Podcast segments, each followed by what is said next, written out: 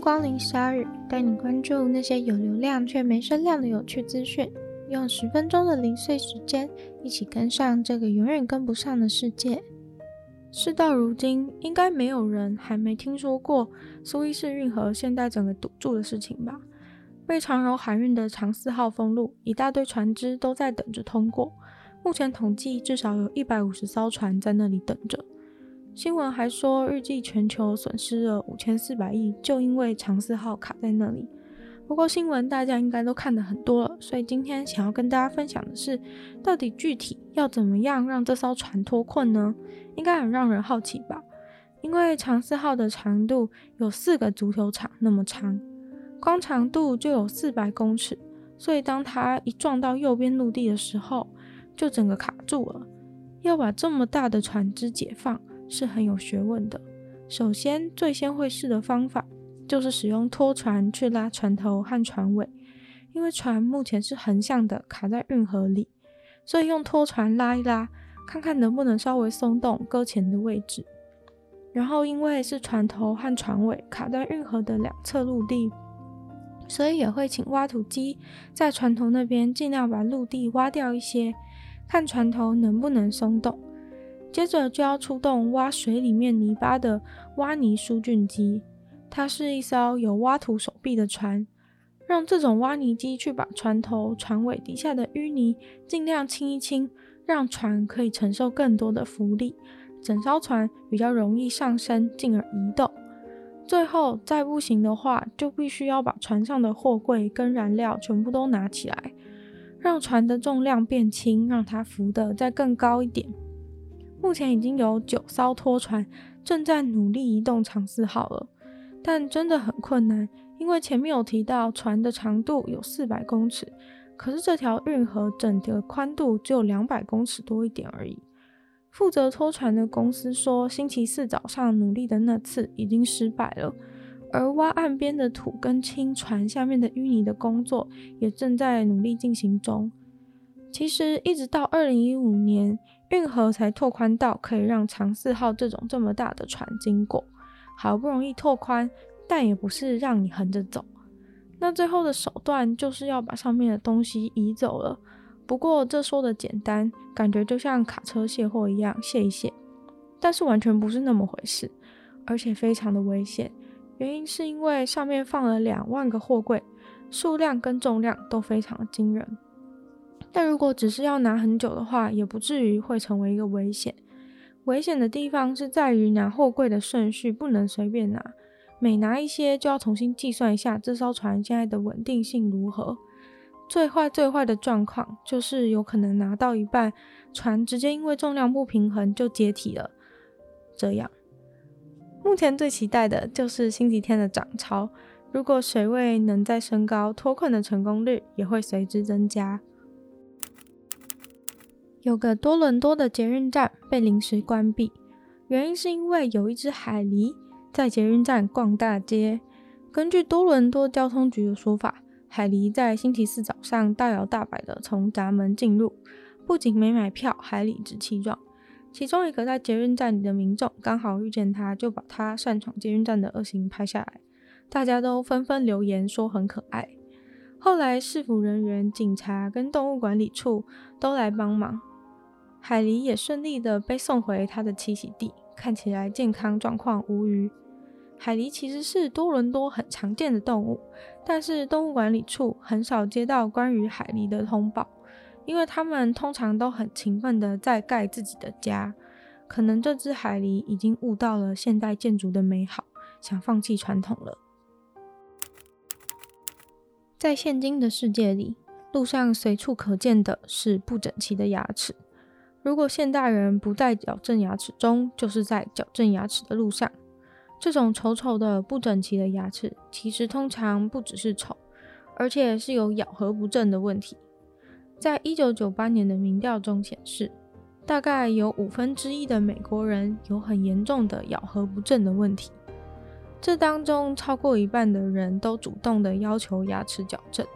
牙医就要透过让病人戴矫正器、拔牙之后继续戴维持器等等，才能让他们恢复漂亮又好用的牙齿。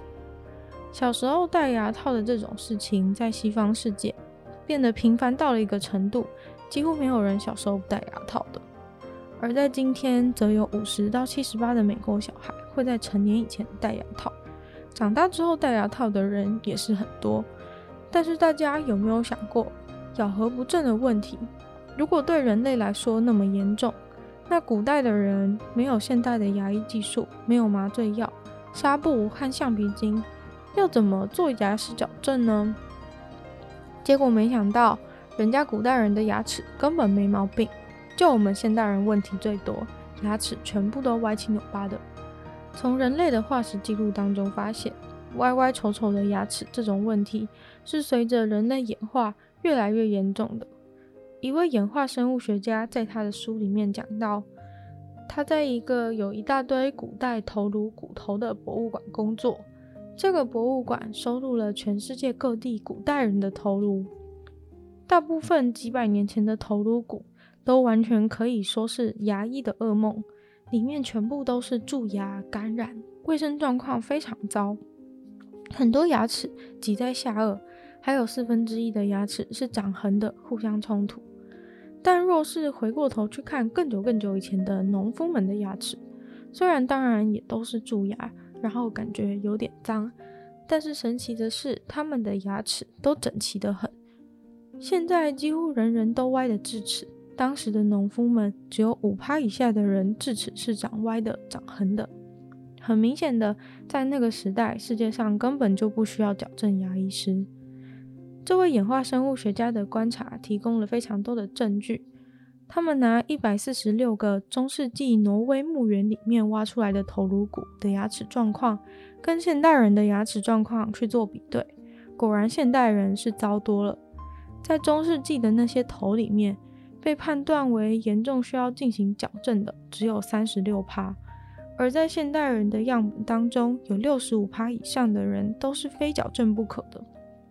再往前去研究更古老人类的化石，真的就要羡慕死了。他们的上下两排牙齿全部都整齐排列，弧度完美。这一万五千年的美国人笑起来都像是好莱坞明星一样漂亮。所以现代的人到底是怎么回事？原来一切丑陋的原因是因为我们的整个下半头部都缩小了。要有漂亮的牙齿，我们一定要有足够的空间给牙齿生长。